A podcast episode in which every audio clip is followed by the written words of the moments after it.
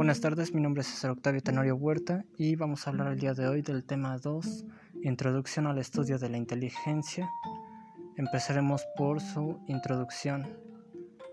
el estudio de la inteligencia ha sido probablemente uno de los campos más fructíferos de la psicología. En la teoría se ha permitido el desarrollo de la psicología diferencial y psicometría, de la psicología escolar y evolutiva del estudio de las dificultades y del aprendizaje y diferencia mental.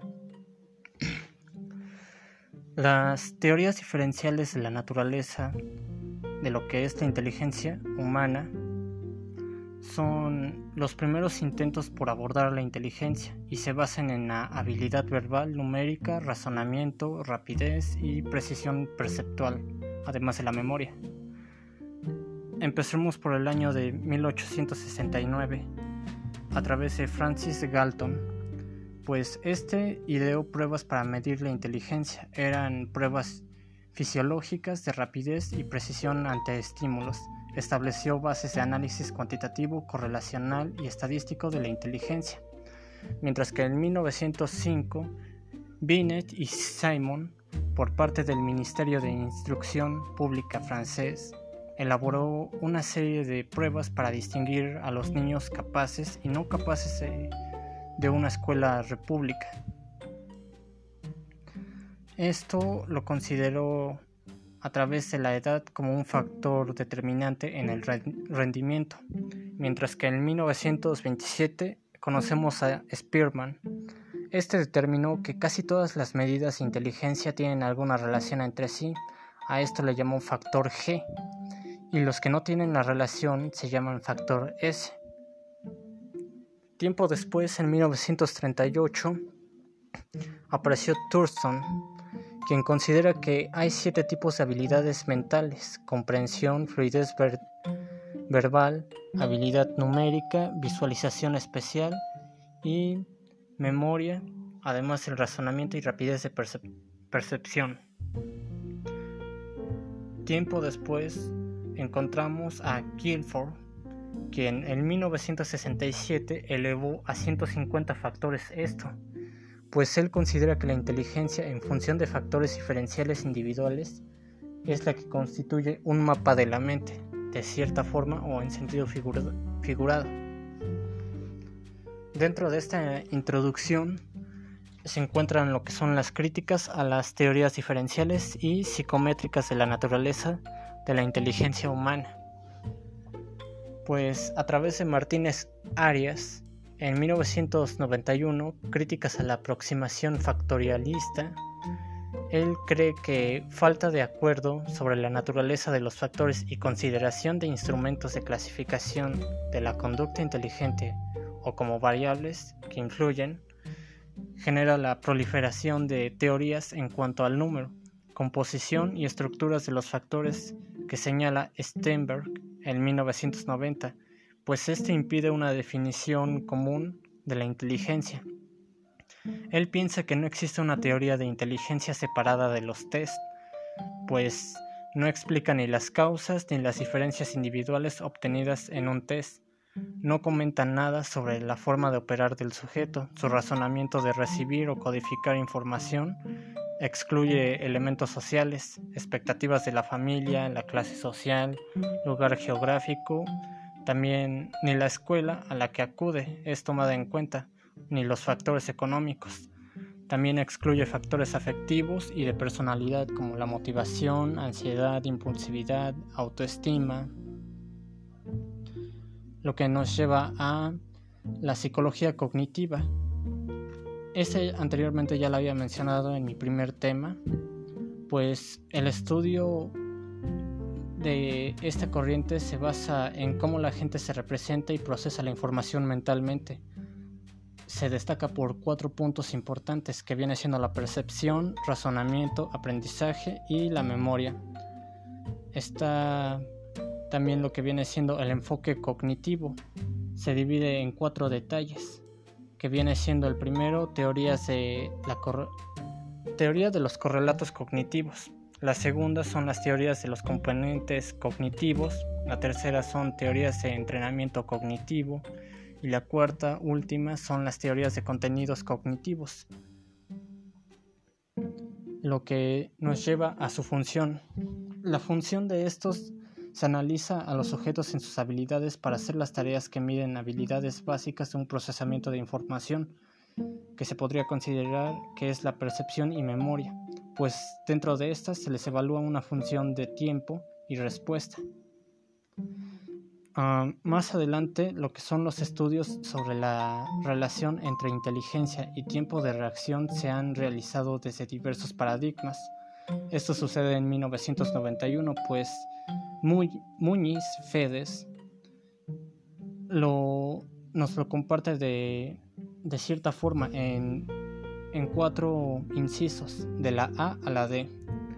El primer inciso, que es la A, comenta que el paradigma de Hick en el que mide el tiempo de reacción desde que aparece el estímulo hasta que el sujeto lo capta y el tiempo de movimiento desde que el sujeto lo capta hasta que el sujeto acciona la respuesta.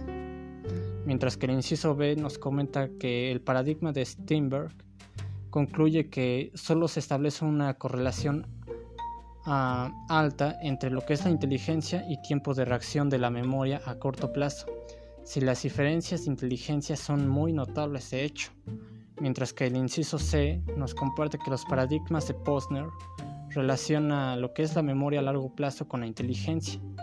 Y por último está el inciso D. Este nos cuenta que el paradigma de Clark y Chase ah, se basa más que nada en la investigación de relaciones entre la inteligencia general y los procesos más generales como estrategias de actuación esto fue lo que recopiló de diversos paradigmas Muñiz Fedes en 1991. Lo que nos lleva a una, a una especie de subtema que se llaman teorías de los componentes cognitivos. Vamos a analizar las características, pues en este hablamos de lo que es la percepción y codificación de la información. Mm, se basa más que nada en la información que entra al sistema y esta la convierte el estímulo en información adecuada al sistema, de forma figurativa para que se lo imaginen en la mente. Luego, otro, otro detalle es la construcción o síntesis, pues este se basa en la información que se organiza y estructura a partir de que ya existe un sistema. Otra de las características es la famosa transformación, pues esta operación es un tanto necesaria para que una estructura de información dada se convierta en otra útil para ejecutar la tarea. Lo que nos lleva al almacenamiento, pues el almacenamiento tiene como operación la nueva información que se incorpora a la ya existente. Y por último pasamos a la recuperación. La operación en la que se basa la recuperación es sobre la información almacenada que se hace disponible al sistema de procesamiento, lo que nos lleva a la búsqueda, pues esta examina lo que es una estructura de la información para ver si posee ciertas propiedades. También esto nos introduce a lo que vendría siendo una comparación, en donde se hacen juicios de igualdad o desigualdad de dos estructuras de información. Por último está la respuesta, esta selecciona y ejecuta acción motriz adecuada.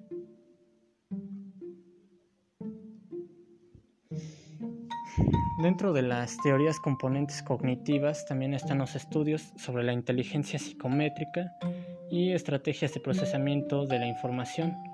Sobre la inteligencia y estrategias, Hunt en 1974 usó estrategias de test de Raven Ah, pues este realizó la verificación de tareas sentenciadas por Cooper y colaboradores. Concluye en que los sujetos utilizan estrategias de investigación diferentes en comparación a las visuales, lo que nos llevó a sobre las estrategias y la atención de estos mismos, pues se investiga la atención como un aspecto de procesamiento de información que puede explicar las diferencias de inteligencia sobre los individuos.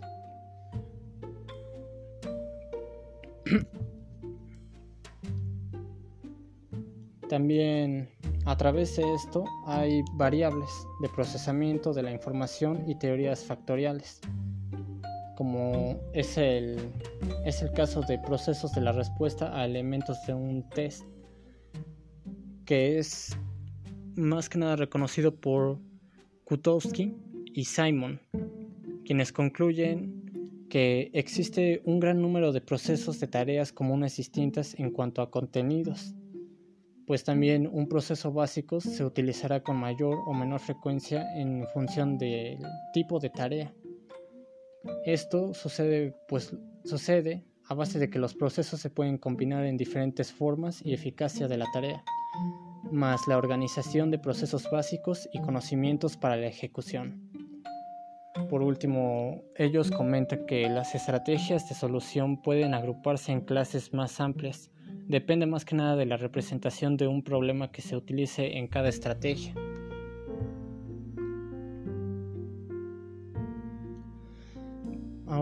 Pasaríamos a lo que viene siendo otro subtema dentro de este, de la introducción, que se llama entrenamiento cognitivo. Aquí mencionaremos a diferentes autores, por ejemplo Campione, Brown y Ferrera, quienes en 1982 se analiza primero la tarea teóricamente y se lanza la, una hipótesis de las diferencias individuales en la ejecución de la tarea o del por qué los niños ejecutan pobremente la tarea. Ellos creen que es necesario mejorar en ambos niveles metacomponentes, procesos de autocontrol y autoconocimiento, y componentes ejecutivos para que se produzca transferencia y generalización de lo aprendido y entrenado. A nivel práctico, puede servir para decir que aspectos son entrenables con esfuerzo y susceptibles de la mejor forma posible en el funcionamiento cognitivo del individuo. Quizás este enfoque es más válido a nivel práctico por su dificultad para sacar conclusiones, pues los resultados del entrenamiento dan un enfoque valioso para la intervención producción y rehabilitación de habilidades de personas con déficit de ellas, lo que va a permitir evaluar en práctica a otros dos enfoques.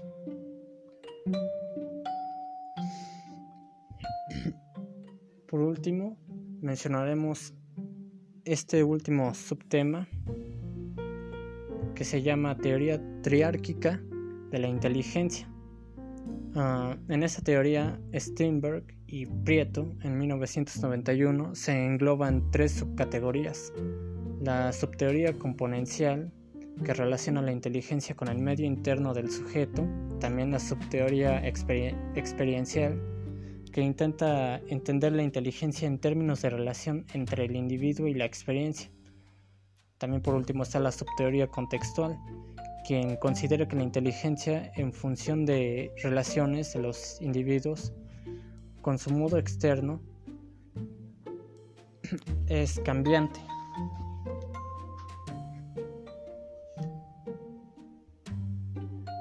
Aquí la última que más resalto es la subteoría contextual, pues se, se desglosa de la siguiente forma en lo que es la adaptación, la selección y el modelato. De esta forma concluimos una vez más otro de los temas.